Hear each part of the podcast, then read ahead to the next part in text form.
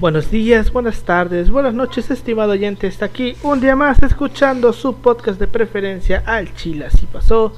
Hoy es viernes, otro viernes más. Estamos aquí reunidos para hablar de un tema histórico bien interesante. Hoy vamos a, hacer algo, pues, un especial otra vez, porque últimamente no ha habido tanto tiempo para ponerme a leer sobre cosas. Estamos a finales.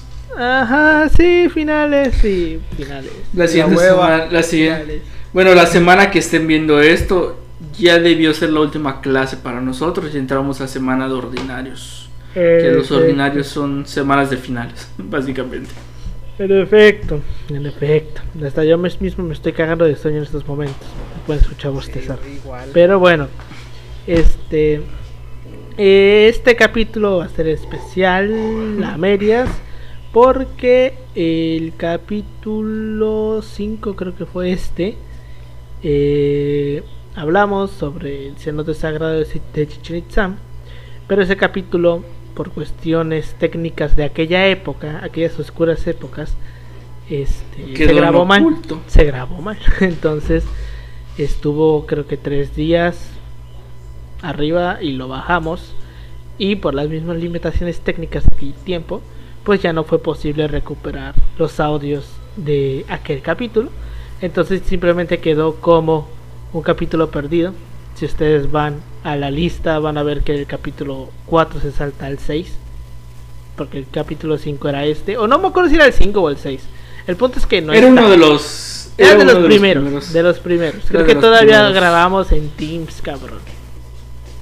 Ah, sí, no mames. grabamos. Fue la primera vez que grabamos en Teams. No, el, el primer capítulo que grabamos en Teams fue el del 68. Creo. El empezamos grabando en Meet, si no equivoco. Empezamos a grabar en Meet. Sí, empezamos grabando en Meet cuando solamente grabábamos audio. De ahí nos pasamos a, a, Teams y, después, pero y después en el capítulo de. Creo que el primer capítulo de mitos lo hicimos ya en Zoom. Que fue cuando todavía no descubríamos el método totalmente legal para tener este la llamada ilimitada. Que lo grabamos por partes. Que fueron tres cortes. Porque no se nos acababa los 40 minutos. Pero bueno, entonces este episodio se grabó mal. Y pues ante la falta de cosas que grabar y la necesidad de hacerlo, pues aquí nos tienen. Pero bueno, como todas las semanas estoy aquí con mis dos colegas y amigos, y amigos Yoshi y Taka López. ¿Cómo estás, Yoshi?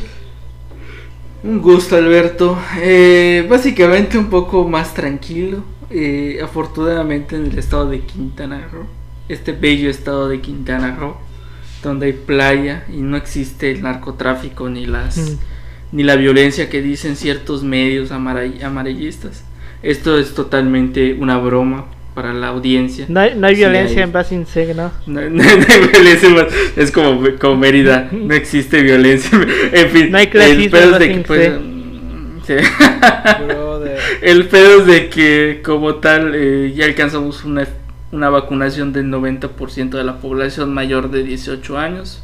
Esperemos que en enero, en diciembre ya estén vacunando a la edad de 15, 17 años. Esto en estadística y viendo las funciones y todo esto ha ayudado a evitar las muertes. Y es un recordatorio para la audiencia que asista a vacunarse, se ponga sus dos dosis de la vacuna, porque en medida que todos nos vacunemos, las variantes, eh, la sudafricana que ha hecho eh, dato curioso, pinches medios alarmistas, amarillistas que chinguen todos a su madre. Eh, igual a la OMS de plano, este, igual mandarlo chingar a su madre. Eh, por hacer y de todo paso también a la pedo, de paso a la ONU igual. Para hacer un alarme, es cierto que es una variante, es más contagiosa en gran medida, sin embargo todavía no hay una documentación o no se sabe realmente qué podría haber pasado. Lo mejor que podemos hacer es vacunarnos, usar, seguir usando las medidas eh, de sana distancia y cubrebocas, que son muy importantes, no, no por estar vacunado hay que bajar la guardia. Y recordar que las vacunas salvan vidas y, y no más como se vacúnense chingada madre. Y pues como recordatorio Jaiba de, como recordatorio de lo que está diciendo Jaiba, pues igual estamos en finales, que bueno, estos finales son como que más laxos comparados a los del semestre pasado. que ahí sí nos estamos muriendo. Y pues nada, aquí grabando eh, de nuevo este episodio fantasma. O sea que creo que algunos lo vieron. Creo que todavía sigue la publicación en Facebook, pero el video no está. Creo que solo está el video, pero en Spotify, ¿no? O sea, según yo el capítulo sigue en Spotify o se bajó. ¿Cuál? El fantasma que es este. Se bajó, güey. Yo lo bajé de todos lados. Hasta donde yo recuerdo, lo bajé de todos lados. No existe. Si no, ahorita no, existe. no, existe. episodio 5 en Basting C. ahorita ves, no es que digo, no me acuerdo si era el 5 o el 6, o a lo mejor era el 7, o a lo mejor era el 4, no me acuerdo. Pero este. En fin, hay un episodio fantasma ahí. Es el 5. Es el 5, no, no aparece, ya lo chequé, es el 5. Del 4, que es el del 2 de octubre, se saca, se salta al del día 13, que es el de Colosio. Ah. Pero bueno, también me encuentro con mi colega, amigo y amigo eh, Paulino. ¿Cómo estás, Pau? Ibas a decir Yoshi. Sí, güey, es que, es que lo dije al revés hace rato, güey. Ya se me. Está bien, güey. Lo, lo amerita el episodio fantasma, güey. Que sea como que al revés todo el pedo, güey. Mm. Pero aquí andamos al 100, ya cerca de vacaciones, esperando ya que llegue Santa Claus a la ciudad. Pobre gente de. Si trabajas en un Liverpool, la neta, mis respetos, güey. Pobrecito que tiene estas fechas. Bueno, un Liverpool. Porque un Soriana. pobrecito. Yo eh. trabajé en una tienda departamental, por así decirlo. En la zona hotelera. Y sí sé lo que es que te pongan 24-7 Santa Claus llegó a la ciudad, güey. En versión china, en versión coreana, güey. En versión de inglés. para todos, los que, para todos los locales del centro. Sí, güey. Y pues con toda la actitud, como cada semana, para grabar así un episodio bien ricachú. Desde estas oficinas de este cuarto que no es un cuarto de verdad, es una, una celda que para que ustedes no se sientan tan mal, así está. Fue remodelada. Un cuarto. Este, gracias a los fondos que eh, piden eh, en asociación con el gobierno eh, y, historiadores malvados y asociados, eh, uh, se, pudo se pudo recaudar esta cantidad para darle a Paulino o construirle un pequeño cuarto en las celdas de la, del sótano de la eh, Estamos esperando que ya sean presenciales para salir ya finalmente y empezar esta nueva bonita dictadura de esta generación de historia que va con todo. Güey, me mama, güey, porque ¿Qué dirá que la primaria es antropología el, Ya no, no es el fantasma del comunismo, güey, es el fantasma del quinto semestre. Güey, sí, sí, está bien. Si nos están viendo aquí nuestros compañeros, un abrazo. Que, que asola a los, compañeros, un abrazo. Saludos a todos. Saludos a todos, güey. Pues bueno, ¿les parece si comenzamos? Adelante.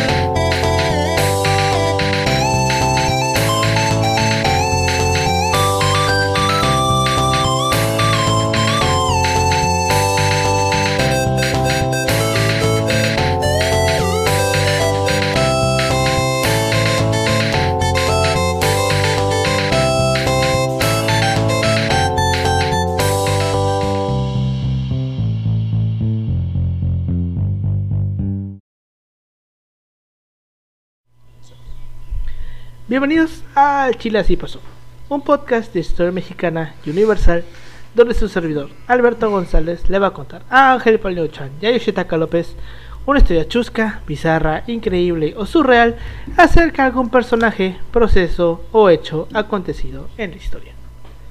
Chichen Itza es la ciudad emblema de la civilización maya. O por lo menos en la, en la actualidad, cuando pensamos en la cultura maya, lo primero que se nos viene a la mente es el castillo de Chichen Itza.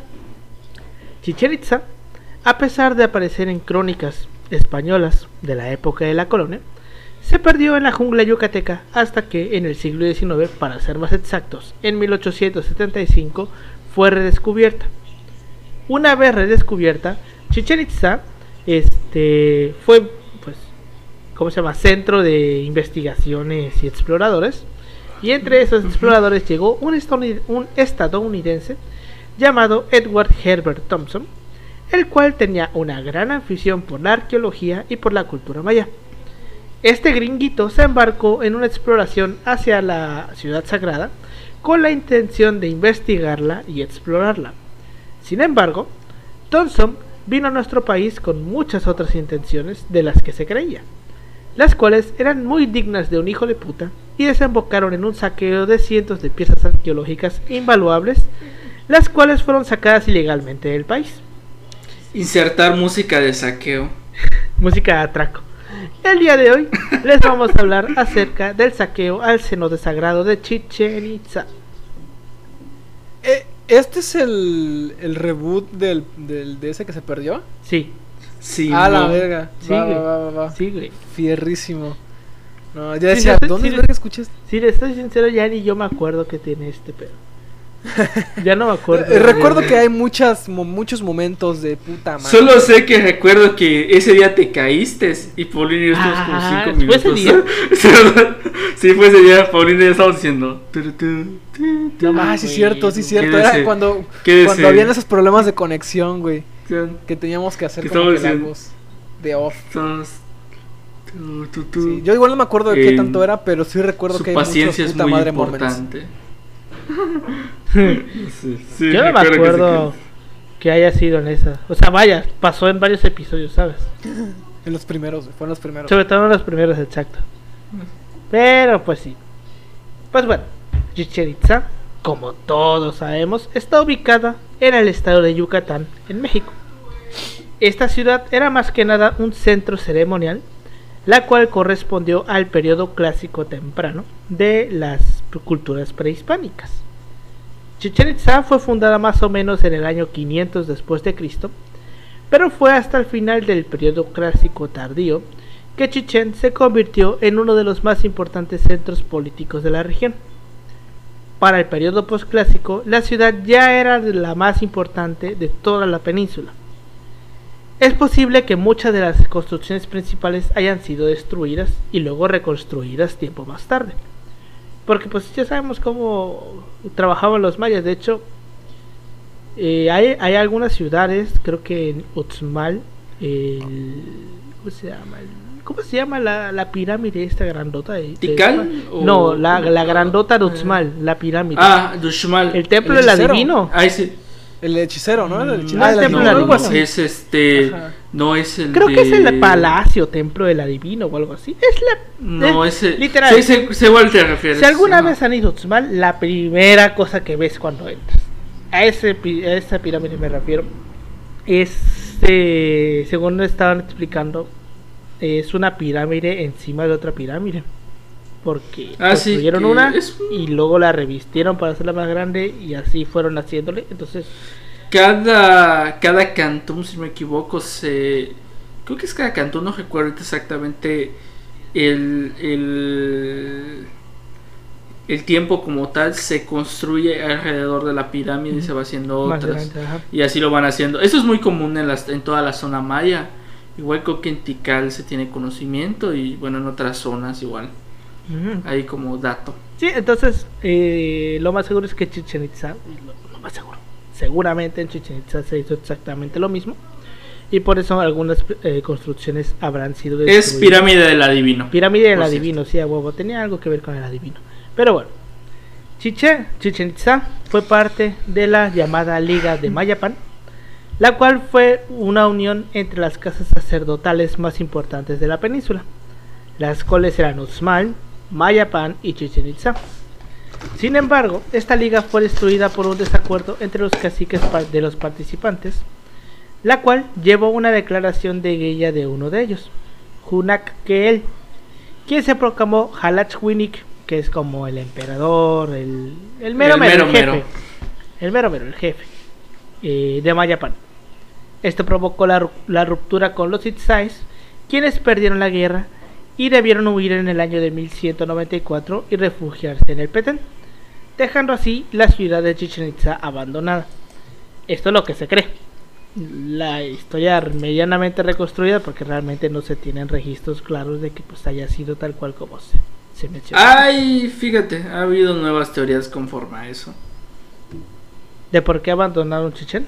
Ajá, o sea, hay como que, bueno, o sea, hay, digamos, una diversidad de testimonios dependiendo de la evidencia que ocupen.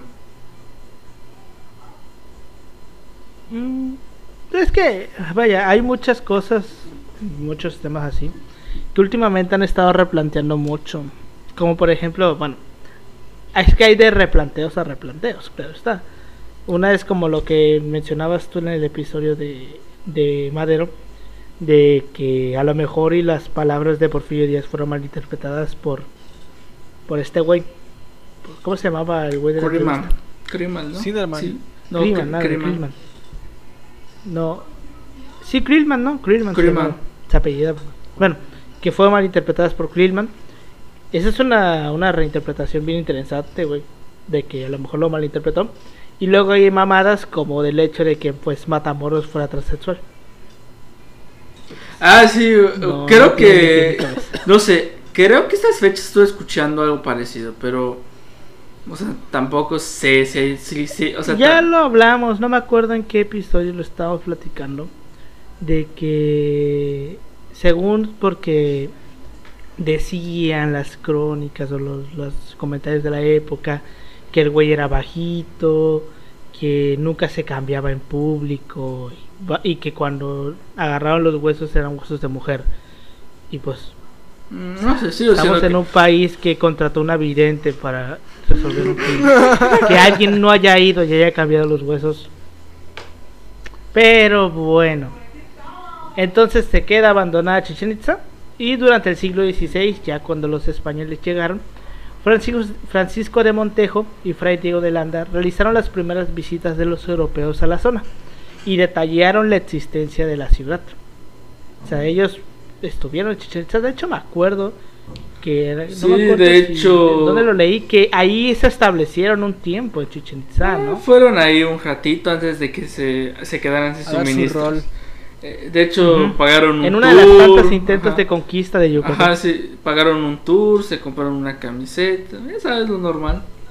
Una persona que me quiere mucho me trajo esta camiseta de Chichen Itza. El Maya, obviamente. pues sí. Pero bueno. Nuestra historia comienza en el año de 1840, cuando el estadounidense John Lloyd Stephens, en compañía del artista inglés Frederick Catherwood visitó la zona arqueológica de Chichen Itza, la cual en esa época estaba dentro de la hacienda del mismo nombre, la cual le pertenecía a Juan Sosa. Ya habíamos hablado de Lloyd y de Catherwood, pero no me acuerdo en qué episodio. Mm. no, lo sé, no me acuerdo. No me acuerdo si fue. No me acuerdo si fue en el de en el de Tutankamón. Creo que esos sí. güeyes también se fueron. Posiblemente. A Egipcio, a Egipto. Pero este. Bueno, estos dos güeyes eran exploradores que Lloyd Stephens era el arqueólogo y Catherwood que era el que dibujaba. Y se iban a explorar por ahí. Y creo que uno de los dos se murió porque lo picó un insecto. Muerte típica de un arqueólogo. Pero bueno. Este. Entonces visitaron el Chichen Itza. Y Lloyd y Catherwood hicieron algunos grabados y textos acerca de la zona y sobre que probablemente en ese lugar podría haber piezas arqueológicas. En 1860, aguántenme que se me movió esta pendejada, el arqueólogo francés de Sir Charnay vino a México, donde visitó y fotografió varias ruinas mayas, entre ellas Palenque, Izamal, Chichen Itza, Uxmal, Sisal, Citas y Ticul, ah, y así como ciudades de Mérida y Campeche. Que me acuerdo, creo que este, este carnal fue el que vino a tomar varias fotos de México. Y la primera foto que se tiene de tomar en el país es del puerto de Veracruz. ¿Ah, sí? Porque ahí llegó este vato. Fue donde desembarcó. Pero bueno, Creo que sí fue este güey el que, el que tomó la primera foto. Pero bueno, una vez de regreso a Francia, logró montar una exposición con las fotografías tomadas en México, las cuales cautivaron a la sociedad parisina, al grado que el emperador Napoleón III patrocinó en 1863 la edición de su libro Ciudades Americanas en Ruinas, donde describió lo aprendido en sus viajes y se publicaron sus mejores fotos. Estamos hablando de 1800, 1863. No dudo que también los franceses hayan querido venir a, a México nada más. Bueno, después del conflicto. A invadir, ¿no? Después del, conflicto como Estamos en el 63, güey, todavía estamos en el... estamos en... ¿Cómo se llama? Intervención, ¿Intervención? Estamos un poquito antes, porque creo que la intervención francesa es del 64 al 67. No sé, pero entonces tampoco era como que el mejor momento como para visitar México. No me acuerdo cuando... Eh, eh, el, imperio que era de, en el 67. Me acuerdo. De eso, de eso, sí me acuerdo. Que cae en el 67 cuando matan a, Maximiliano. Algún día haremos un, un, un, episodio de eso. Un día que tengamos el valor de hablar de un tema tan delicado. Pero bueno. Yo sigo sosteniéndolo. Eh, Maxi no. Maxi tenía buenas intenciones, pero ni él ni su proyecto de nación era muy viable. Mi opinión. No la opinión ya lo veremos algún día. Por, cualquier pedo. Ya lo veremos algún día. Entonces, es aquí donde entra a la historia nuestro protagonista del día de hoy, Edward Herbert Thompson. Thompson nació en, Worcester, Massachusetts, el 28 de septiembre de 1857.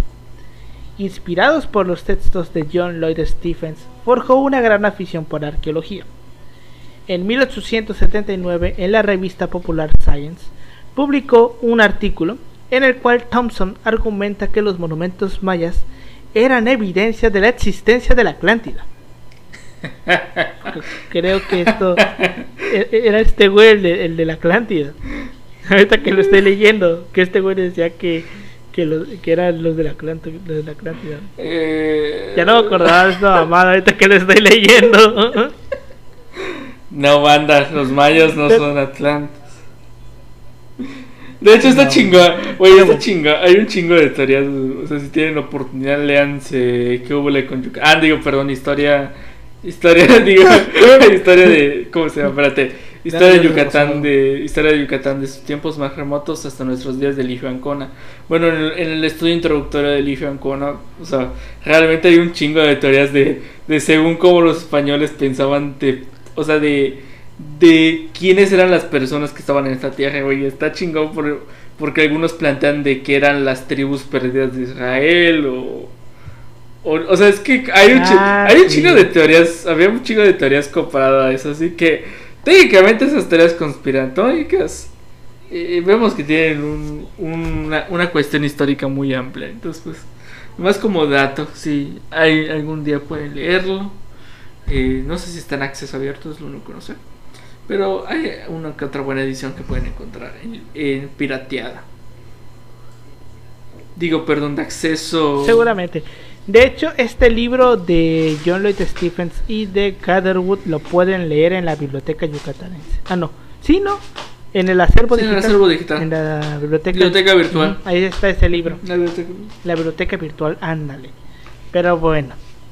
El artículo llamó la atención de Stephen Salisbury III, un varón de los ferrocarriles, de los ferrocarriles y benefactor de la Sociedad Americana de Anticuarios, a quien Thompson se le acercaría para pedirle que persuadiera a los miembros de la Sociedad Americana de Anticuarios para que le dieran varo de financiarle su expedición, exacto, para que le dieran varo. Durante una cena asistió George Frisbee Hall, quien era senador de Estados Unidos y otros miembros de la Sociedad Americana de Anticuarios. La, eh, la idea fue puesta sobre la mesa, sin embargo, sin embargo, fue rechazado por lo riesgoso que sería la negociación con las autoridades mexicanas en caso de que algo saliera mal. Porque estos güeyes no iban a venir a hacer algo legal, güey. Obviamente. No. Sin embargo, sin embargo, Salisbury III, junto a Charles Botwich, en conjunto con el Museo Peabody, eh, echaron a andar la expedición por su cuenta. Thompson desembarcó en el puerto de Progreso en 1855 y para facilitarse sus movimientos llegó nombrado cónsul de, eh, de Estados Unidos en Yucatán y Campeche. O sea, era cónsul el güey. O sea, pero no cualquier eh, puesto. Era cónsul, güey porque pues vaya, eres cónsul, güey, y tienes ciertos privilegios para que no te ande deteniendo la, la policía. Si es que en ese tiempo existía la policía. Sí, sí existía. sí existía algo. Al final de cuentas, en estos tiempos la policía era la misma gente. No, sí, había establecido una fuerza pública. Porque Alvarado lo deja bien establecido. Que después de Carrillo Puerto es otro. Pero estamos hablando de 1855. Ah, bueno, no, sí hay como tal un orden establecido porque hay que recordar que la península se cuesta aparte. ¿Sabes? Sí hay como un orden establecido. Que no es muy efectivo, que es otra cosa. Es otra cuestión. De, la, policía. Ajá, o sea, sí hay ciertos agentes del orden, pero tampoco es la gran cosa. O sea, tampoco es, tampoco es que tuvieran mucho alcance, que digamos. Como a día de hoy, pero es otra historia. Ajá, como al día de hoy, güey. Algunas cosas nunca cambian. Pero pues sí. Al momento de su llegada, Thompson no hablaba ni verga de español, solamente hablaba inglés, pero rápidamente aprendió a hablar el idioma y también aprendió la lengua maya. Cosa interesante. Durante sus primeros años de explorador, trabajó en los sitios en sitios como Labna y Cobá. En el primero realizó moldes de las estructuras mayas que sirvieron como decoración en la Feria Mundial de Chicago. Recordemos que antes se tenía la costumbre de hacer como ferias mundiales donde todos los países iban y ponían su stand y así como que mira, visita mi país y la mamada. Vimos un ejemplo en el capítulo de los Juegos Olímpicos de San Luis de cómo este estos güeyes hicieron una villa filipina con, con indígenas de Filipinas. Era este tipo de eventos. Sin embargo, los ojos de Thompson rápidamente se pusieron sobre Chichen Itza, especialmente en el llamado cenote sagrado, el cual se, se encuentra a escasos 300 metros de la pasarela de la ciudad, del está, de este camino. Este cenote era especialmente interesante ya que se contaban fantásticas leyendas que incluían el sacrificio de doncellas que eran lanzadas al cenote junto con espléndidas ofrendas. En un principio, a este cabrón solamente le interesaba, le interesaba todo lo que fuera oro. Como cualquier eh, como cualquier explorador.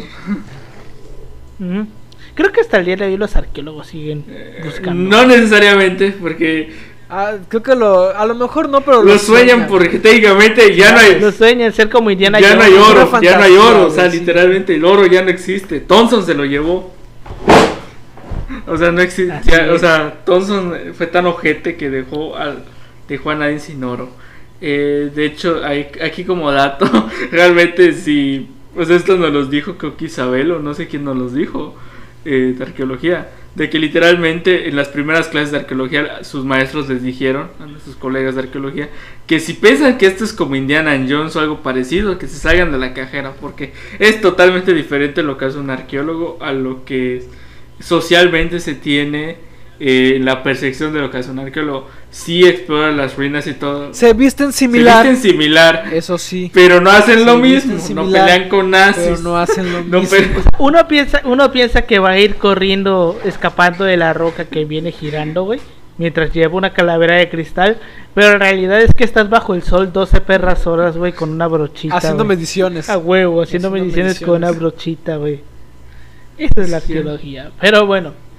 Hermoso. en 1894, por solo 300 pesos de la época, Thompson pudo comprar la hacienda de Chichen Itza, la cual era una extensión de tierra de alrededor de 160 kilómetros cuadrados. Y yo con ese 160 le tocó, le tocó terrenos barato.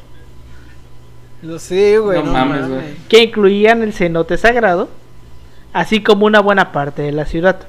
Aquí yo me acuerdo que en, aquel episodio original hicimos la, hicimos la conversión de los pesos porque estábamos hablando de 1894. Entonces todavía estamos hablando del porfiriato cuando había paridad peso dólar. Entonces, a ver, ¿en qué, en, qué, ¿en qué año fue este pedo de lo de... ¿cómo de la compra? Lo de Thompson que... que 1894. Probablemente sí el peso. 94. Mira, me parece que ya aquí se modifica la ley de fiscal no sé si es de minería o de suelo, más o menos. Ajá. El pedo es que México tenía una ley poquito ah, es ajá. heredada de la colonia en donde tú lo que lo que estaba en el suelo pertenecía de... alguna otra forma en ese tiempo al rey y ya después como que a es la ley de terrenos baldíos no sé qué otra cosa no no no no no no no no no es de eso tiene que ver con con con con el suelo con lo que hay dentro por eso es la de baldíos porque ahí estaba la disyuntiva. Está la disyuntiva entre a quién le pertenecen, digamos, en el, en el suelo donde tú estás hay gemas, a quién le pertenecen las gemas. Hoy sabemos que es al estado. Antes era al rey, ¿no? Hoy sabemos que es al Estado, antes era al rey, pero en ese momento lo que hace Díaz es modificarla para que pues sea más, más favorable a la inversión extranjera y es de que no, pues lo que haya ahí pues es tuyo porque es tu terreno. más, este... Entonces, chance, chance fue legal ¿eh? Sí fue, sí fue legal.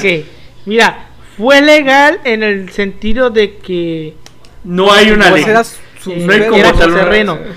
O sea, el güey podía hacer lo que quería en su terreno porque era su pinche terreno. O sea, pero ya para este tiempo sí existían legislaciones que protegían el patrimonio. Patrimonio. El patrimonio histórico. Es lo que, habíamos, eh, lo que habíamos dicho, ¿no? De ya existían, güey. El pedo fue que eso es lo que se pasa por el culo, güey que se existía la ley pero no se aplicaba tanto. Es, eso, eso es lo ilegal del punto. No el hecho que lo haya, de que el güey dijera es mío, sino el que el güey lo sacara del país. Eso era lo ilegal. Pero bueno, entonces me acuerdo que en ese día hicimos eh, la conversión, teniendo en cuenta por la época y haciendo la idea de que un peso es un dólar y que la calculadora de inflación más antigua que nos encontramos llegaba en 1913. Más o menos, eh, según la calculadora eh, actualizada a octubre de 2021, dice que 300 dólares en enero de 1913 eh, equivalen a 8.467 dólares de hoy. Pero, teniendo en cuenta que estamos hablando de paridad peso-dólar, sean 8 mil pesos.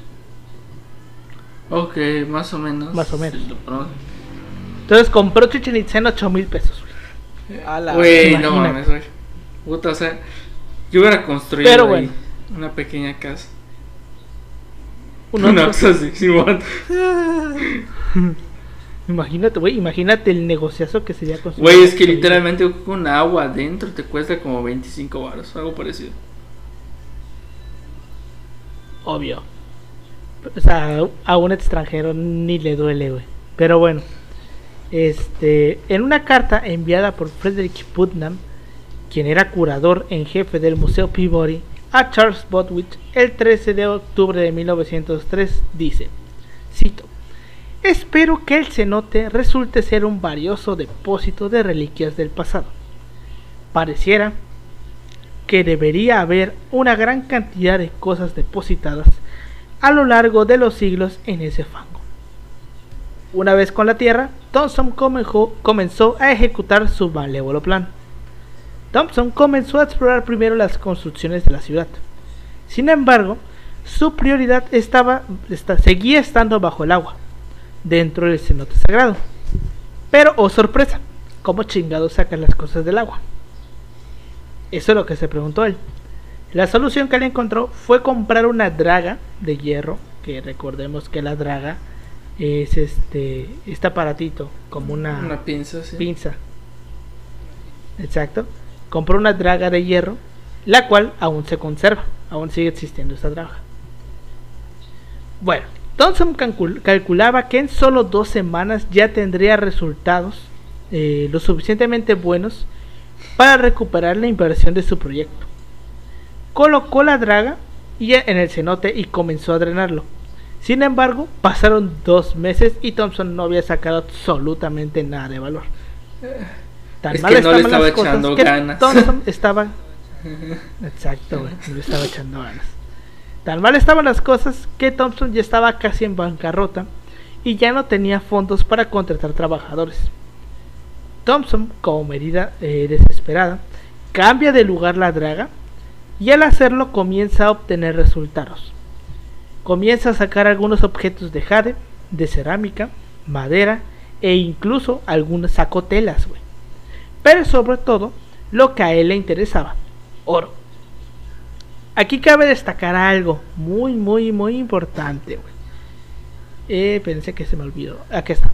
Es que se me mueve la, la pintaja. Este, recordar que Alberto está usando Windows 11.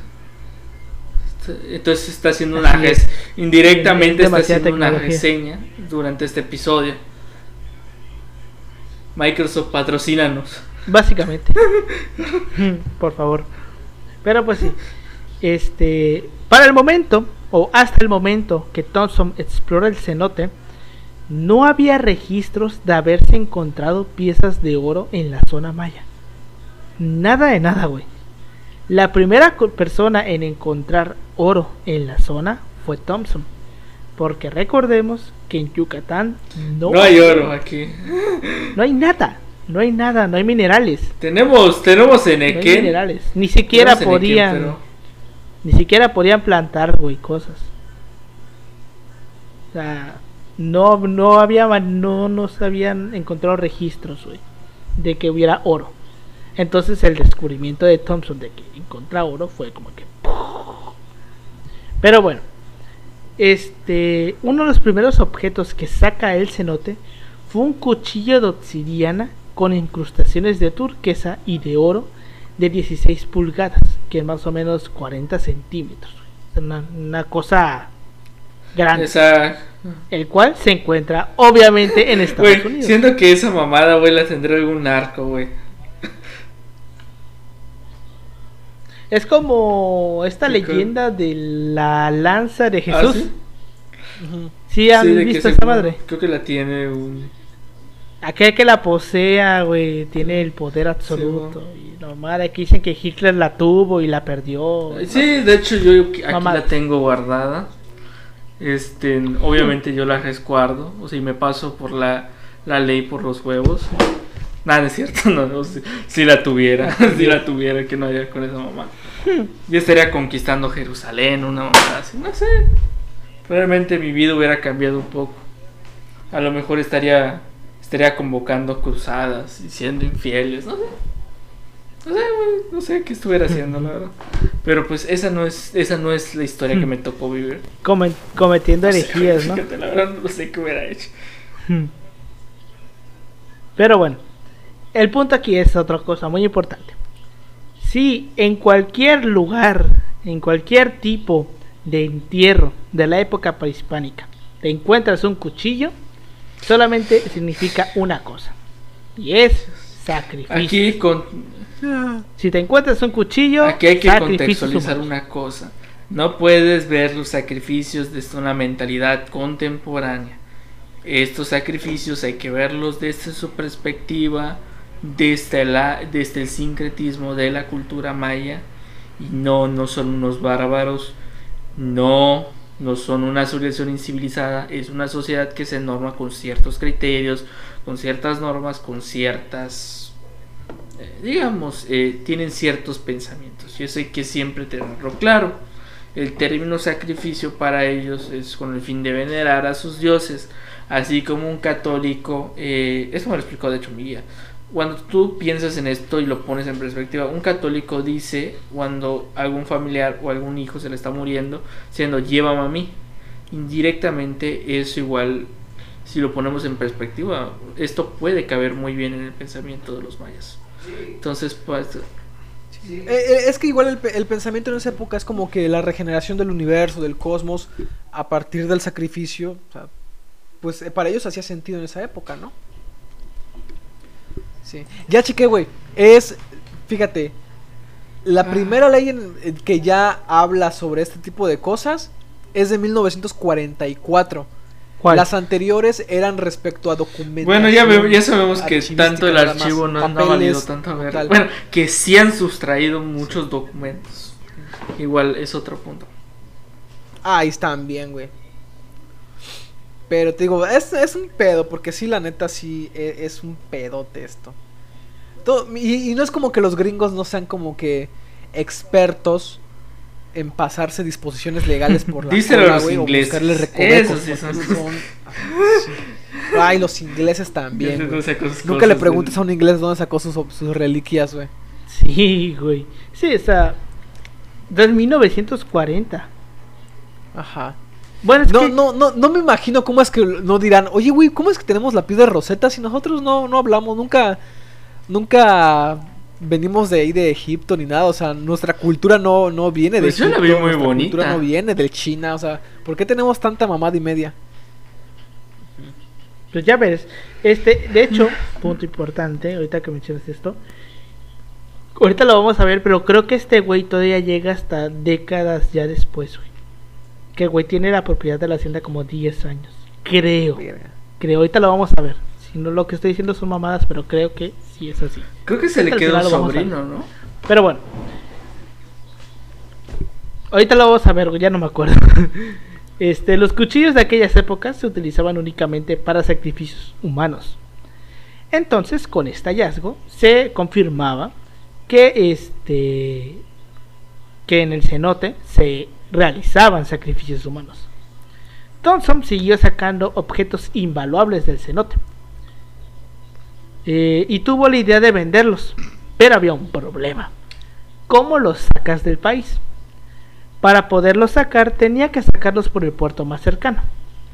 Teniendo en cuenta que estaba en las cercanías de Mérida, Thompson eh, los tenía que, que sacarlos por donde llegó.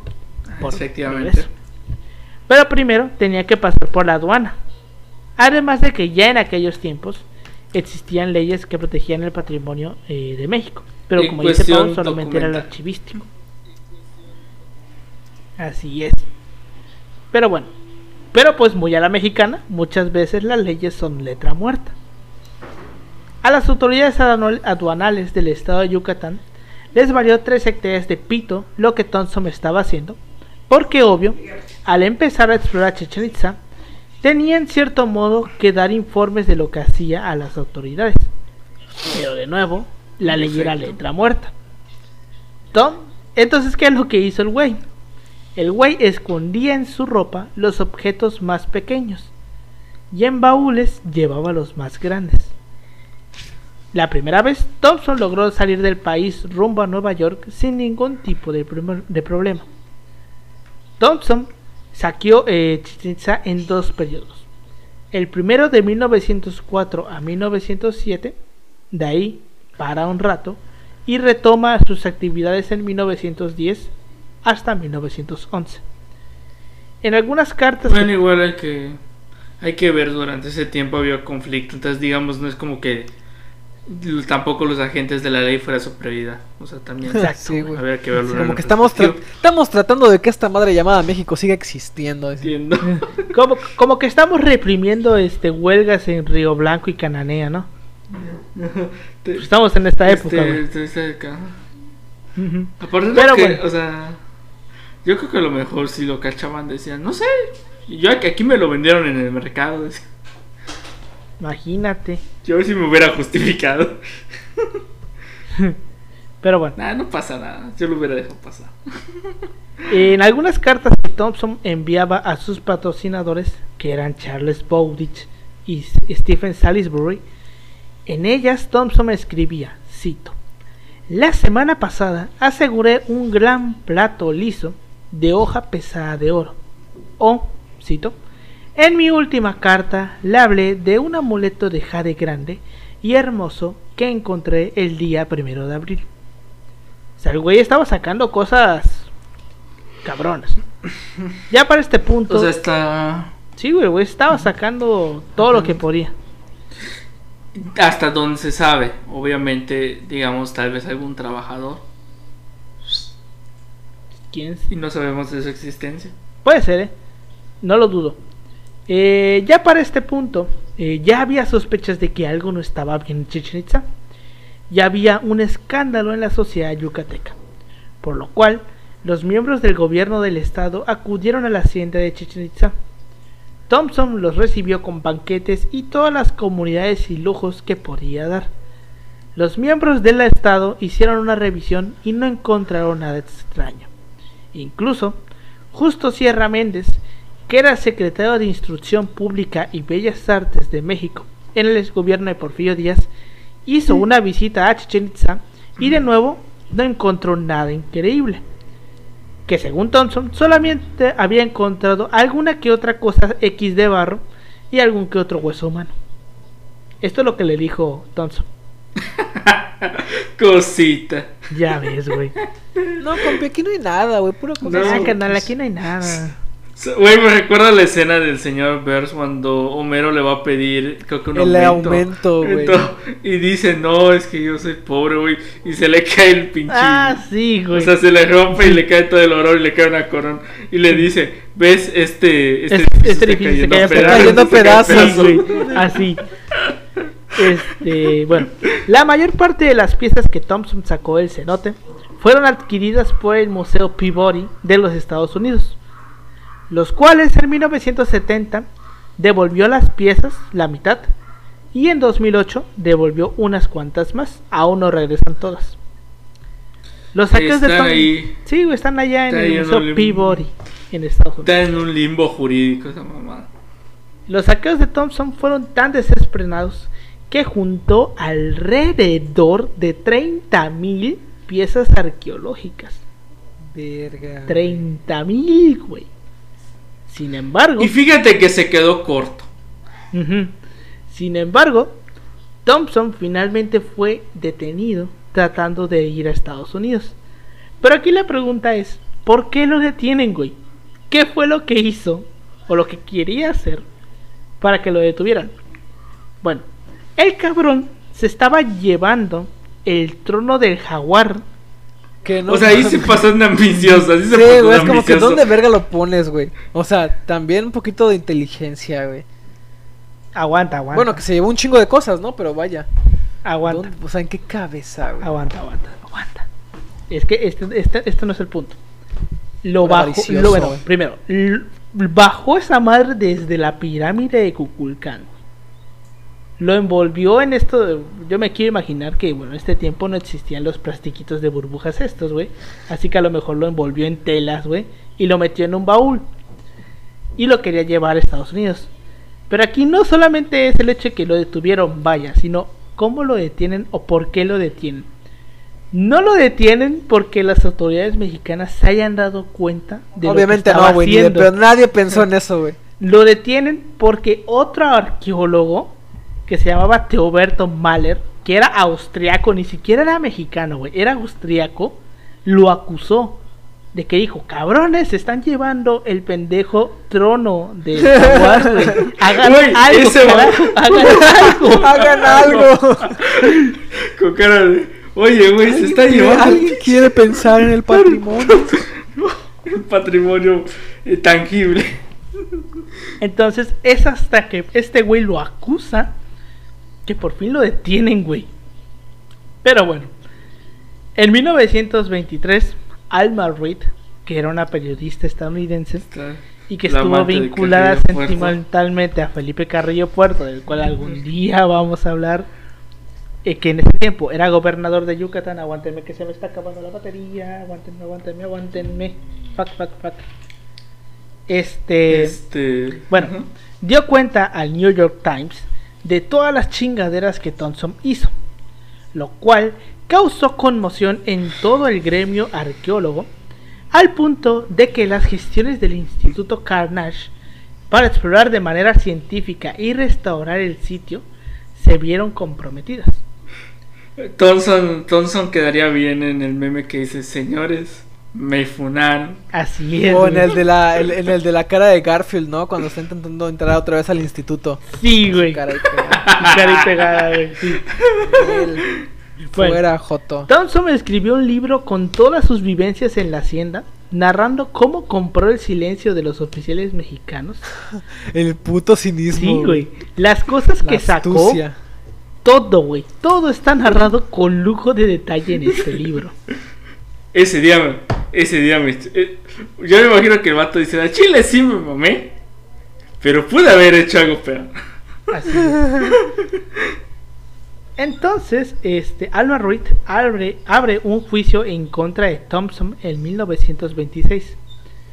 La Procuraduría, la Procuraduría General de la República le confiscó la hacienda y abrió dos, dos juicios en contra de él. Pero ya para este punto, Thompson obviamente se había alargado del país, porque pendejo no era. Dichos juicios se prolongaron durante muchos años, tanto que la muerte alcanzó a Thompson en 1935. Pero a pesar de que el cabrón se murió, el juicio continuó. Fue en 1944 eh, eh, que el juicio por fin tuvo el veredicto. La Suprema Corte de Justicia de la Nación dio el fallo que absolutamente todos esperaban, que era como que la decisión más esperada por toda Latinoamérica, Latinoamérica Unida. Thompson ganó los juicios y se le devolvió la hacienda. Hijo de puta. Pero bueno. O sea, también hay que entrar en retrospectiva. ¿Cuándo dan el veredicto, más o menos? 1944. Obviamente México no iba a arriesgar todo eh, internacionalmente todo todo el milagro mexicano. Sí, güey. Entonces se le devuelve la hacienda, pero pues Thompson ya está bien pinche muerto, güey. Tiene, tiene nueve años que se murió para este punto. Entonces, la hacienda pasa a manos de un familiar suyo, que fue un sobrino, un sobrino más bien. Realmente nunca se sabrá cuánto oro y piezas de altísimo valor arqueológico fueran extraídas del cenote sagrado de Chichen Itza. Si bien muchas llegaron a quedar en manos del Museo Peabody de la Universidad de Harvard, una cantidad indeterminada quedaron en manos de coleccionistas privados e incluso robados eh, por los mismos trabajadores contratados por Thompson para el traslado de hecho, cenote. De hecho, eh, si pueden, creo que hay una película eh, se llama Coque Museo. No recuerdo ahorita exactamente el nombre como tal. Es una película mexicana donde hablan acerca del robo del Museo de eh, Museo Nacional de Antropología. oye, oye, se me estaba viniendo a la mente ese de que un día vamos a hablar de ese robo. ¿Cuándo le eh, dan la, la, el visto bueno de que puede tener otra vez la hacienda? 1944. ¿En qué mes? No sé, güey. No Porque, a ver, ¿quién le da el fallo? ¿Quién hace el fallo? la Suprema Corte mexicana. Sí, de la nación. Ok, porque el, el, decreto por el cual se firma la ley de patrimonio, la ley general de bienes nacionales, es de agosto del 44, güey. Entonces no estaría de más pensar que a lo mejor y si le dijeron, ¿sabes qué? Toma tu pinche hacienda, pero aquí ya está regulado que si te pasas de verga otra vez, ay, sí te va a cargar todo el pito, güey. Eh, puede ser, güey. Eh, es como de que pues sí, toma la, pues toma la hacienda, pero técnicamente, técnicamente, y aunque esto fuera después, creo, ¿eh? Aunque fuera después este pedo, esta madre llamada Chichen Itza es propiedad de, de, la nación, güey. Básicamente te la podemos expropiar si un día se nos gusta. Ajá, prácticamente. Y estás hablando de Cárdenas allá, güey. Bueno, no, no Cárdenas, perdón, perdón, me, estoy equivocando. 44, sí. Es, 44. Sí, es Cárdenas. Cárdenas no. No. ¿Sí? No, no, no, no, es Ávila Camacho. Ávila Camacho. Pero pues acaba de salir Cárdenas, o sea, anda como que todavía tiene influencia, por así decirlo, quizás. Fíjate que está chido eso, lo, güey. Hoy lo acabo de leer, este, en, o sea, en la lectura de, de relaciones de México Estados Unidos. Eh, o sea, literalmente la lectura habla acerca de esta cuestión de, de que los de los, los católicos contra los revolucionarios y cada uno se va tirando mierda diciendo al otro de que es menos mexicano. o sea, ¿cómo le dices? Vendepatrias ocupa el término. Vendepatrias. Sí, está, chido, está chido porque desde tiempos inmemoriales los revolucionarios son los de izquierda y los católicos son los de derecha. y pues Oye, hablando de, católicos, güey, te digo que estaba yendo a Cauquel para ver este pedo, de un pedo. Y en la carretera, en, la, en el periférico, una espectacular. Un anuncio, esos que están altos. Y que decía: em, Te sientes mal, agobiado, reza el rosario.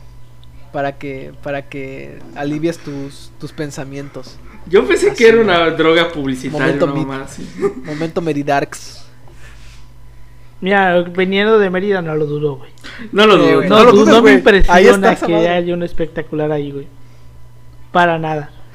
No sé, me gustaría rentar un día un anuncio así y poner este no tienes un tema eh, para conversar durante la no no no, tienes algún tema durante la peda eh, durante la cena con los padres de tu novia sintoniza el chile así pasó podcast. Güey, algún día. todos los viernes. Patrocínenos, culos, patrocínenos. Pues este, eh, este tema que mencionó Yoshitaka del robo al Museo de Antropología, güey. Ajá. Es una cagada. Güey, es que. Es porque que... eran dos güeyes. Agarraron a uno. El del otro nunca se supo, güey.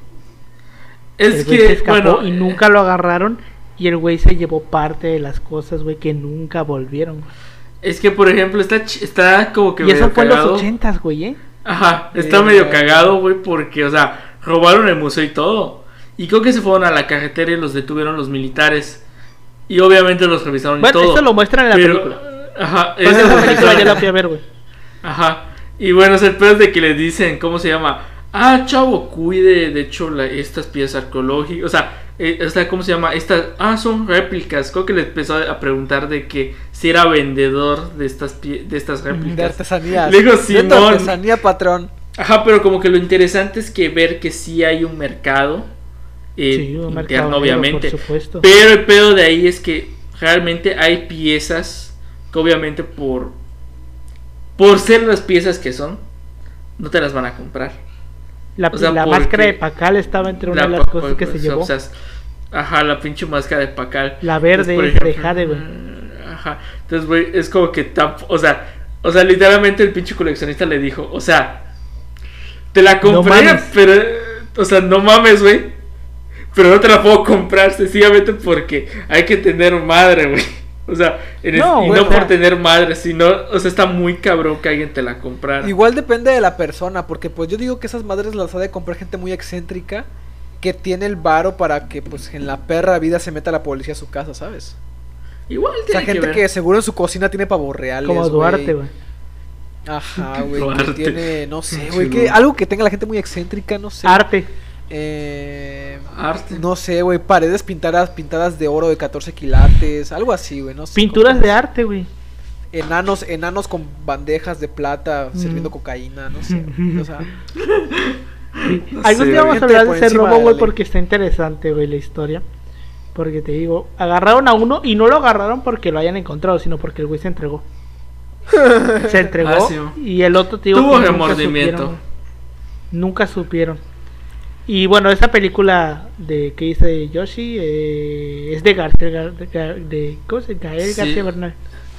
Eh, no, de García Luna, ¿no? García Luna. No sé, nos acaban de llegar flashbacks. es García Bernal, güey. Su primer nombre es Genaro. Genaro. Es, García Bernal, güey. Es García Bernal. García Luna es Genaro. A ver, ya me metiste la luna. Que quedaron eh, Castillo. Digo, porque Gael es de verdad que tú dices, yo lo conozco como un cronista español.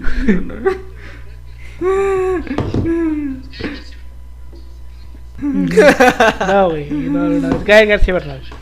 Que dicen que era cortés, que era muy cortés. Pero bueno, entonces, este como decimos, realmente nunca se sabe, nunca se puede saber, nunca se podrá saber cuántas piezas sacó el güey, porque algunas las vendió a buceos, algunos quedaron en manos de coleccionistas, algunos se los quedaron este, los, los trabajadores que, que contratados por Thompson. Sí, lo, o sea, es que era, es, estas, es la única forma que lo puedas piezas y las mandaban a fundir, güey. O sea, te van a preguntar de dónde Porque está bien, güey. Lo normal. Se lo compró la señora del centro. Ay, oye, ¿de dónde sacaste esto? No, pues, pues ahí estaba. Se lo compré, pues, me lo encontré en el piso. Pero pues sí. Este se dice que Thompson tenía tal libertad en el sitio de Chichen Itza que hasta los animales de su hacienda recorrían libremente las ruinas. Y se dedicó también a realizar copias tridimensionales de estelas, grabados. O sea, lo chido de ahí es que, por ejemplo, o sea, como tal, de entonces y de otros zonas que... arqueológicos. Uh, 15 minutos. Es que, mira, de por sí, güey, Chichen Itza, ¿cuántas, ¿a cuánto tiempo está de Valladolid? O sea, no hay como tal Ahorita, ¿no? Ahorita, porque en ese tiempo, pon tú qué fácil era como 20 minutos. O sea, si de, si de por sí, güey, es un pedo, o sea, si de por sí era un pedo la conexión de caminos en México en exacto, ese o sea, realmente es como que tampoco es que estuviera muy transitado. ¿En qué momento te veían? De hecho. Tú podías organizar orgías ahí, nadie te iba a decir nada.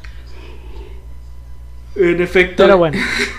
este, sí, como dice Paulino, tú podías organizar una orgía y nadie se iba a dar cuenta.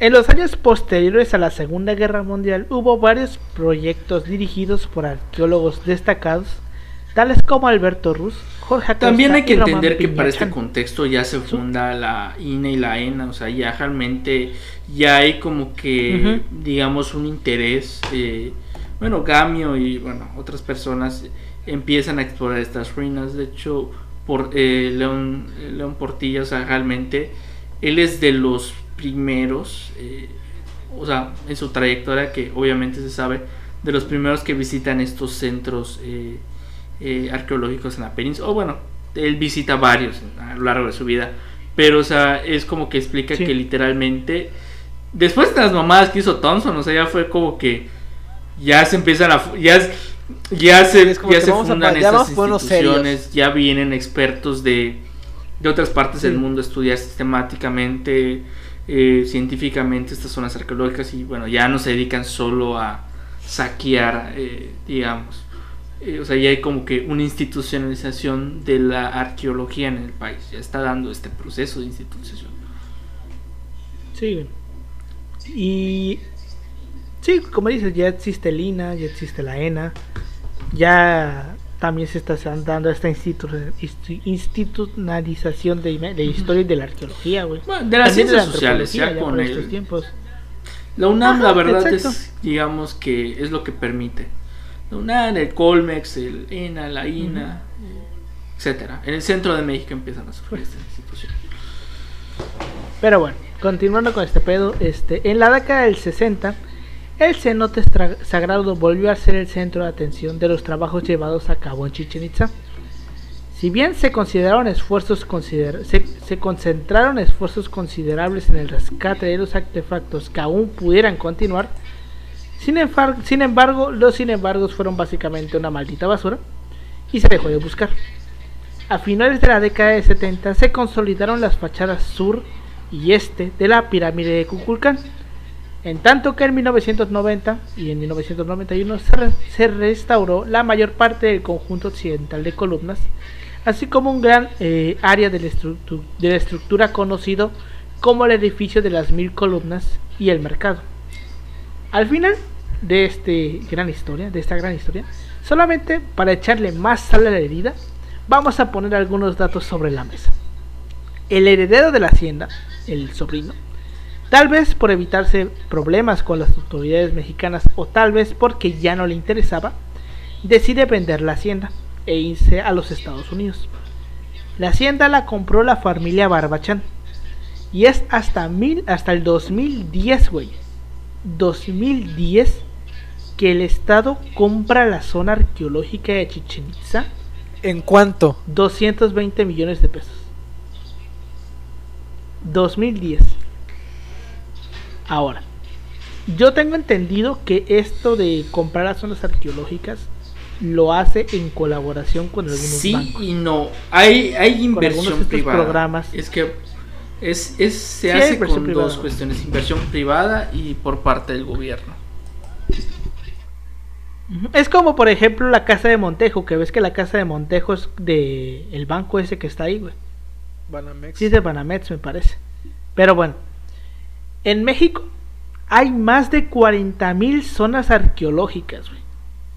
De esas 40.000, solamente 180 están abiertas al público y solamente 6 le pertenecen a la nación. Sí, es que realmente es como que igual es un punto a considerar ahí. Por como tal, es que hay un problema. O sea, en la práctica la ley, como tal, todo lo que tú encuentres ahí aunque sea tu propiedad, no es tuyo. El pedo de ahí es que todo le pertenece a la INA. O sea, realmente, y esto es para toda la audiencia, si se encuentran algún tesorito arqueológico por ahí, no es suyo.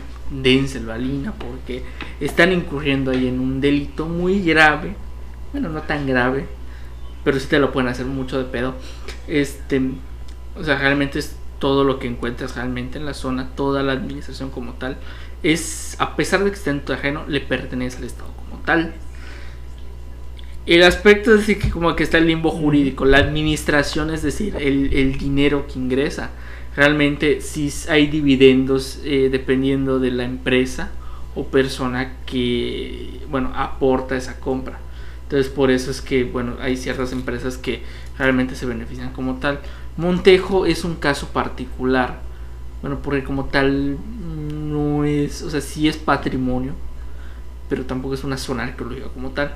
Por eso es que lo mantiene como tal el banco. Pero como tal tiene que surgir, tiene ciertas restricciones. Obviamente hay, hay ciertas cuestiones ahí. Entonces, por ejemplo, Entonces, este como que limbo el pedo, güey.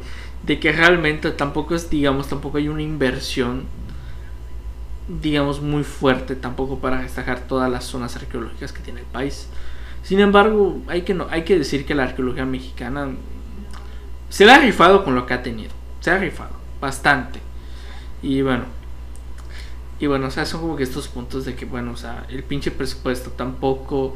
También es igual están los mamadores de, güey, de que andan llorando las estatuas, güey. O sea, deberían llorar para que les suban, para que les paguen a los restauradores realmente. O sea, que es, aparte que es una pinche miseria lo que ganan, no les pagan a tiempo. Entonces, igual son como que muchos puntos eh, por qué hay o por qué se presta a que digamos desaparezcan ciertas piedras arqueológicas y luego y igual tiene que ver y luego por qué aparecen en ciertas tiene subastas. Que ver eso, güey. Ajá. O sea, es como que, güey, hay un de cosas. De hecho, México, bueno, o sea, haciendo alusión de todo lo del bicentenario y toda la mamada. Eh, fue, fue bicentenario, ¿verdad? De la consumación. Eh, o sea, literalmente sí se lograron rescatar ciertas piezas que estaban en otros países. De hecho, un italiano fue el que. De hecho, le dieron la condenación máxima, que es la águila la Orden Azteca, si no me equivoco. Creo que es la, máxima consideración al, al, al, que se le puede dar a, un extranjero. Entonces, el pedo es de que, como que, o sea, sí se ve y hay un chingo.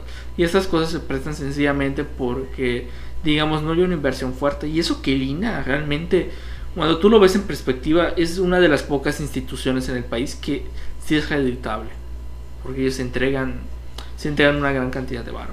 Obviamente hay, muchos puntos ahí que se hay que matizar, pero es como que, digamos, los grandes problemas que hay ahora. Bueno, y siempre lo ha habido. O sea, hoy, ayer, mañana. O sea, son como que muchos puntos ahí. Obviamente también, bueno, yo como estas cuestiones. Ahí, como datos pues sí, Ahora, eh, no terminé de mencionar el, dato duro, güey. Porque de estas seis que solamente, solamente había seis. Son Palenque, Tulum, Teotihuacán, Cacatzcla, Cholula, el Templo Mayor y una parte pequeña de Tlatelolco. Y después Chichen Itza se les uniría como una séptima zona arqueológica. Ahora, algo similar de lo, a lo que pasó en Chichen Itza también pasó en Perú donde arqueólogos de varios países se llevaron piezas incas de valor incalculable a diferentes museos del mundo. De hecho, eh, ahorita que mencionas eso, no sé si fue en Perú o es en Bolivia, no recuerdo exactamente. Es, es de las zonas amazónicas. Hay una grieta, es una grieta toda la mamada. no me acuerdo exactamente el nombre pero en donde igual eh, fue patrocinada por la NASA esa mamada. Porque encontraron, ¿cómo te lo explico? Es de estas sociedades que trabajan con la metalurgia, no recuerdo ahorita el nombre de la etnia como tal. El pedo, güey, es que literalmente todo lo que se sacó, bajo portafolios cerrados, obviamente. Bueno, no portafolios, sino, bueno, cajas cerradas con militares, obviamente, custodiando la pinche zona que realmente dicen que sí hubo un pinche saqueo de todo lo que había adentro. Y entonces este como que un gran debate si lo que dejaron es real o no. Esto es, hay un pinche diálogo arqueológico. De hecho, hasta el día de hoy se sigue trabajando esa pinche madre. Que es una pinche gruta. Mm. Luego les paso el nombre. No, no yo no la ubico así como la mencioné. Es una pinche gruta. Eh, luego busco el video y te lo mando, güey. Pero pues bueno. Con eso llegamos hasta el final de este episodio. Eh, opiniones que tengas, Pau. Pues que ha sido, planeta como que una lucha muy... No, no una lucha, pero... El, lograr armar una legislación que proteja como tal cosas que pues son propiedad de la nación. O sea, armar el concepto jurídico de propiedad de la nación. ¿eh? Sí, sí ha sido como que algo bastante tortuoso para pues de una u otra forma lograr que vaya que el Estado tenga una rectoría también sobre, sobre este tipo de piezas arqueológicas. O este piso. Sí, este tipo de piezas. No nada más las piezas en general, sino em, documentos. De hecho, aquí la ley lo, lo, dice, que son documentos, eh, manuscritos, incunables, em, publicaciones periódicas, mapas, planos, folletos, grabados. Em, Todo lo que sea un considerado piezas etnológicas y hasta paleontológicas, fíjate sea, no nada más es como de que de alguna civilización, sino hasta lo de los mismos dinosaurios. Dato curioso, creo que en el aeropuerto Felipe Ángeles encontraron más. en Ecatepec, ¿no? Algo parecido. También aparte en Ecatepec, Ecatepec, siendo peligroso desde tiempos prehistóricos. Sí, güey. Entonces, em, es importante pues tener noción de esto porque si no es como de que eh, no nos damos cuenta de todo lo que neta se pudieron haber llevado de forma legal. O sea, también ese es el, desmadre, ¿no? Que ya cuando te das cuenta no es como que se las hubieran dejado sacar, porque en, la práctica se seguía considerando como... ¿cómo, ¿Cómo se le llama, güey? Cuando asaltas tumbas, asalta tumbas. Eh, saqueo, güey, de una u otra forma se considera saqueo, ¿no? Porque pues es una... Pues de algo antiguo que estaba ahí, o sea, técnicamente si lo estás saqueando, lo estás llevando a otro lugar, ¿no? Pues sí, güey. Pero pues ha sido, ha sido un camino muy culero y pues al menos ahorita se pueden recuperar algunas cosas, ¿no? De hecho, hace, hace cuánto, cuando sacamos el episodio de esta madre, recuerdo que se estaban recuperando unos documentos de Hernán Cortés, ¿no? Me parece. Ajá, de que se habían sustraído. Y ahorita, hace como, como seis meses, em, lograron recuperar unas piezas de una casa de subasta francesa. Entonces, verga, la ley, la ley avanza de forma muy culera, muy lenta, pero bueno. Ahí está, y ahorita se pueden hacer ciertas cosas para recuperar patrimonio. Bueno, realmente, realmente hay, hay muchos esfuerzos. La ley de archivística, y bueno, en, este caso, por ejemplo, ponía el caso de los documentos históricos, ha avanzado bastante. El pedo son las legislaciones locales. La corrupción, güey. Obviamente hay hay muchos.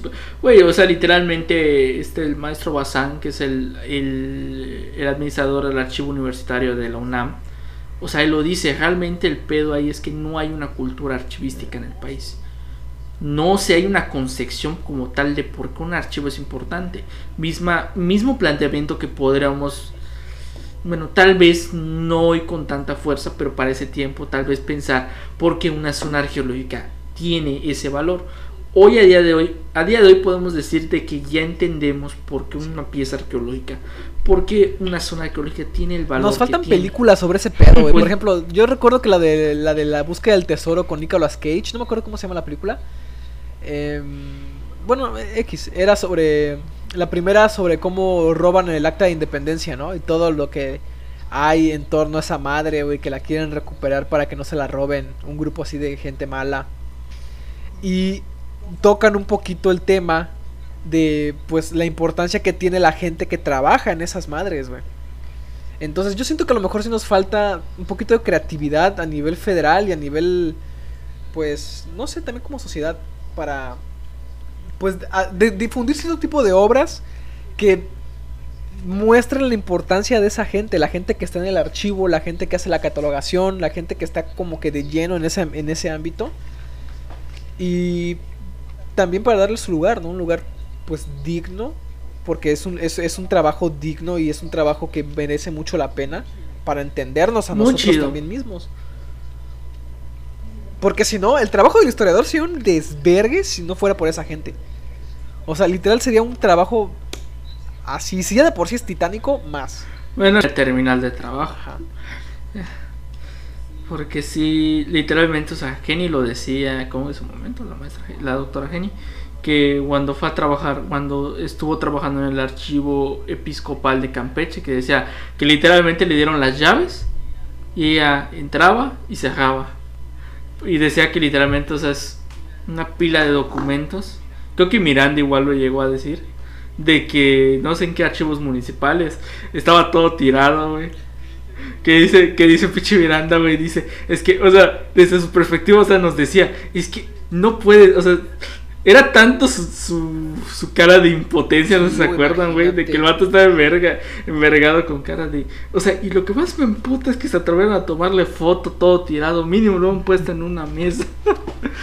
Imagínate. O sea, es como que es un pedo ahí. Digo, nos falta más, más trabajo de cultura, que muestre ese pedo. O sea, como la película que te digo, de esta, de Nicolas Cage, donde de Miguel Hidalgo, muestran... No te dice el chiste. Ay, chingas. De los padres. sí, me falta más ese pedo. Pero pues sí. Este, tu comentario que tengas, eh, yo sí. Decir de que bueno, es un es uno de estos episodios en donde o sea, es más que nada, o sea, te pones a pensar muy reflexivamente cómo está el pedo en cuestión de cómo, no solo, digamos, a nivel México, sino como en el mundo, digamos, aprovechan de estas situaciones los países, digamos, económicamente hablando, potencias, eh, potencias, eh, de cómo entran a ciertos países, digamos, con fines no tan buenos para llevarse, sustraer ciertas piezas del patrimonio histórico de la humanidad, es decir, que es un patrimonio histórico humano, al fin y al cabo, indiferentemente de qué nación sea. Pero como que ver estas prácticas dentro de un gremio eh, arqueológico, obviamente Thompson esto lo pago bien feo. Y, o sea, eh, así ver cómo tampoco en el país tampoco digamos hay una legislación obviamente por el tiempo que es todavía no hay como tal tal vez sí se le pudiera juzgar como tal eh, creo que Alfredo Barrera Rubio, de hecho escribió 2019, creo que sacó su libro El saqueo de Chichen Itza, ¿no? No sé si es de ese año o es una edición más antigua, la verdad no recuerdo. Si no me equivoco, que Alfredo Barrera Rubio lo escribió. Ahí está, pagamente me recuerdo. Que de hecho fue una edición, creo que de Dante, si me equivoco, que lo sacó. Eh, bueno, o sea, donde habla un poco más al respecto de estos temas, pero decir Sentir impotencia como tal es cierto, si es justificado, o sea, pero tampoco es como para decir a día de hoy. Eh, o sea, o sea, yo lo hago como chiste, o sea, es cierto que sí los museos eh, británicos, bueno, ciertos arqueólogos de dudosa presencia norteamericana han hecho estas mamadas, pero también hay que entender el pinche contexto, porque eso no quita que son unos hijos de su puta madre. Ah, sí, eso no quita que son unos hijos de su puta madre. Pero hay que entender como que todo este contexto. Y al final, bueno, esto desemboca que, bueno, o sea, no se sabe exactamente cuántas piezas hay. A día de hoy se siguen haciendo trabajos en Chechen, obviamente. De hecho, ahorita están haciendo trabajos, creo que en el cenote, ciertas cosas que encontraron. Que, bueno, los arqueólogos lo hacen, saben lo que hacen, son personas formadas que tienen una experiencia, que tienen una ética profesional, a pesar de que están mal pagados, que es otra cuestión ahí. Sí, eh. Ahí es otro punto. Hacen magia esos vatos con lo que les La neta, güey, o sea, la neta. Y, o sea, es como que, bueno, estos puntos que, bueno, son como que hay que encontrar. Y bueno, o sea, sobre todo lo importante aquí es generar esta cultura de por qué es importante el patrimonio histórico tangible, documental, etcétera. Todo, o sea, al final y al cabo, o sea, nos forman como es parte de una identidad común. Y bueno, o sea, como que estos puntos de si ven una persona que está saqueando algún monumento histórico o tiene algún algo, algo histórico, no duden en marcar a las autoridades, funarlos, porque lo, porque Eso, eso, eso es un gran delito. Y mencionar que igual eh, visitan los centros eh, arqueológicos, son muy interesantes. Este es mi pase en Chichen, no sé si se ve. No sé si. Ah, no mames. En 2018, gran año. 13 de noviembre de 2018, que fue un buen año para mí. Eh, todavía COVID. Eh, eran tiempos de preparatoria, tampoco hay que expedirle mucho a esto. Tampoco es que me sintiera especialmente muy feliz en mi escuela. Antes de entrar a la UAD y la universidad, que fue otra etapa muy buena para mí. 2019, buen año para mí. Eh, decir de que igual es importante que visiten estos centros arqueológicos. Al fin y al cabo, es parte, es derecho de todo ciudadano mexicano visitar estos centros arqueológicos, disfrutarlos, entender la cultura, obviamente eh, científicamente y correctamente. Y ahí como dato, este, si encuentran, y lo reitero, este, si encuentran alguna pieza o saben de alguien, alguien que tenga alguna pieza que no, digamos, lo sustrajo legalmente, reportarlo a la INA. es que no hay legalmente, güey. No hay forma de que sea legal. Hay una forma. Pero, o sea, son como que casos especiales. Necesitas un permiso como tal.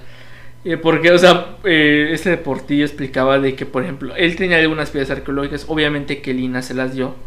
Pero fue porque llegó a un acuerdo. Porque él les dio. Bueno, él, él les cedió algunas piezas. Pero obviamente les dan a cambio pidones y mamadas. Que eran unos jarrones. Obviamente, no. Si lo ponemos en perspectiva, no es, digamos, un eh, objeto arqueológico. Clasificadamente muy superior a otro tipo de objeto arqueológico. Entonces, son en estos casos en donde sí se permite. Pero obviamente ahí es donde el INA tiene que ver qué pedo. A ver si te lo dan o no. Me, me parece que si lo quieres vender. No, ahí no se puede. Primero se lo tienes que ofrecer al Estado. Así tienes que ofrecer al Estado. Primero a ellos, güey. O sea, si, si mira, con que falles en eso, ya te cargó la pistola, güey. Pero pues sí. Pues bueno, con eso llegamos al final de este episodio. Muchas gracias por habernos escuchado. Nos pueden seguir como arroba si paso podcast en Facebook, Instagram y en Twitter. A mí me pueden seguir como arroba emanuel56 en Instagram y en Twitter. A ti, Pau. A mí como Ángel Nochan en Facebook y en Instagram y Twitter como Pau-3cs. A ti, Yoshi. Me pueden notar en Instagram como Yoshi.2807. Pues no es bueno. Un bot. No, no, es un bot. pues bueno, ya se la saben. Muchas gracias por habernos escuchado y nos vemos la siguiente semana. Hasta luego. Hasta luego.